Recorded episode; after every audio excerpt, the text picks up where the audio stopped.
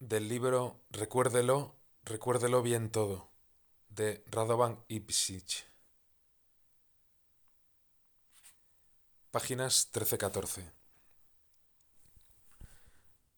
Primavera de 1954. Medvenica. Es una montaña cubierta de bosques al norte de Zagreb. El aire es cortante. Como ya no me entendía con casi ninguno de los intelectuales, escritores u hombres de teatro que, uno tras otro, rendían pleitesía al realismo socialista de rigor bajo el régimen de Tito, decidí vivir aquí, solo, en medio del bosque.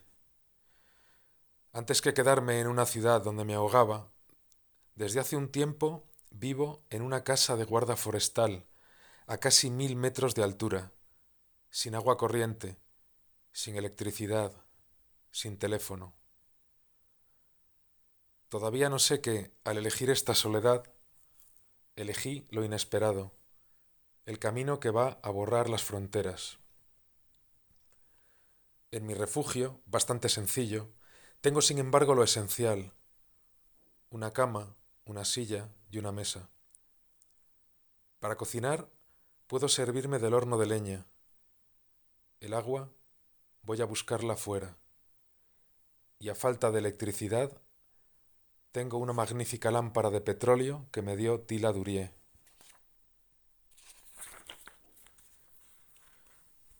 No sé nada de lo que sucede fuera de Yugoslavia. Aquí no llega ningún periódico extranjero. Solo sé que no hay que ceder ni una parcela del dominio sensible. La pervivencia de lo que no puede ser acaparado depende de ello.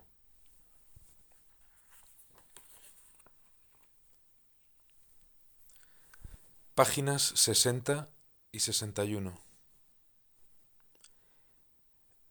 El 7 de septiembre y luego el 8 y 9, a instigación de Bretón, jugamos en nuestras reuniones restringidas a un juego que inventó él unos años antes. El juego no tiene nombre y nunca ha sido repertoriado entre los juegos surrealistas.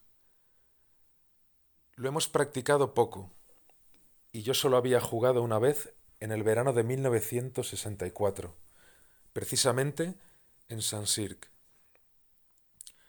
Es un juego que se juega en silencio cada participante toma un lápiz y una hoja de papel en blanco. Cada jugador posa la punta del lápiz en el papel y, con los ojos cerrados durante toda la duración del juego, comienza a dibujar a ciegas el primer objeto que se le ocurre, sin levantar nunca el lápiz del papel. Sigue así hasta que piensa en un segundo objeto y, aunque no termine el primero, ha de dibujarlo siempre sin levantar el lápiz. Se sigue el mismo principio para todos los objetos que se van imaginando. Al cabo de unos diez minutos, el jugador detiene el dibujo y mira el papel tratando de recordar qué objetos se han sucedido tras sus párpados. Si llega a reconocer el esbozo de uno, escribe el nombre del objeto en el reverso de la hoja de manera que se reconstruya la sucesión de imágenes. Curiosamente, esos diez minutos de juego tienen puntos en común con el sueño. El tiempo se ve alterado. El olvido es casi instantáneo. Y es poco frecuente que uno recuerde todas las etapas de la inmersión. Solemos repetir el juego tres veces por sesión los dibujos resultantes son inmediatamente reconocibles, de una factura que parece desdibujar cualquier marca de singularidad, hasta el punto de que no hay diferencias notables entre los pintores y los demás.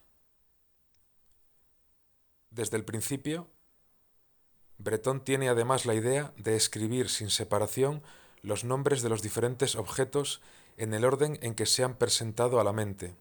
Lo que dio, por ejemplo, y en mi caso, lo siguiente. Nido, mitra, tortuga, peonza, cartuchera, perro, sobre, sudos, patas, navaja, muslo, pozo, en lugar de nido, mitra, tortuga, peonza, cartuchera, perro, sobre sus dos patas, navaja, muslo, pozo.